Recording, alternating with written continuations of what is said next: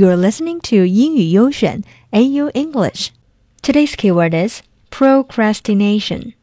P R O C R A S T I N A T I O N. If you procrastinate, you keep leaving things you should do until later, often because you do not want to do them.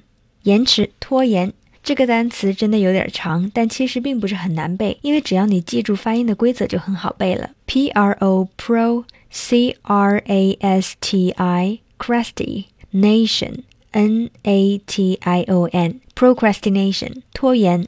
Here is an example.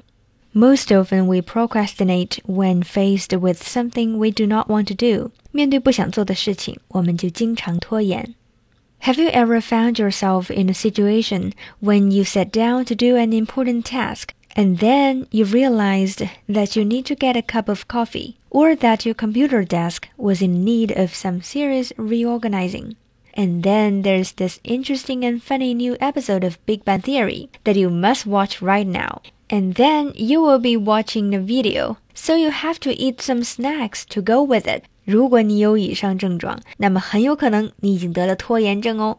那么拖延症其实就是说明我们很懒吗？也不完全是。Yet for procrastinators, it is a powerful and often uncontrollable force, something that wastes valuable time, causes missed deadlines, poor academic and work performance.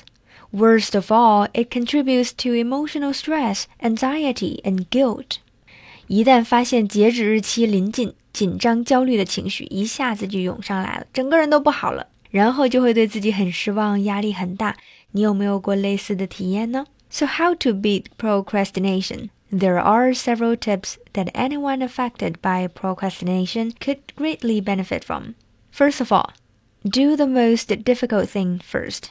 Second, tell a friend or a family member about the task you're trying to get done.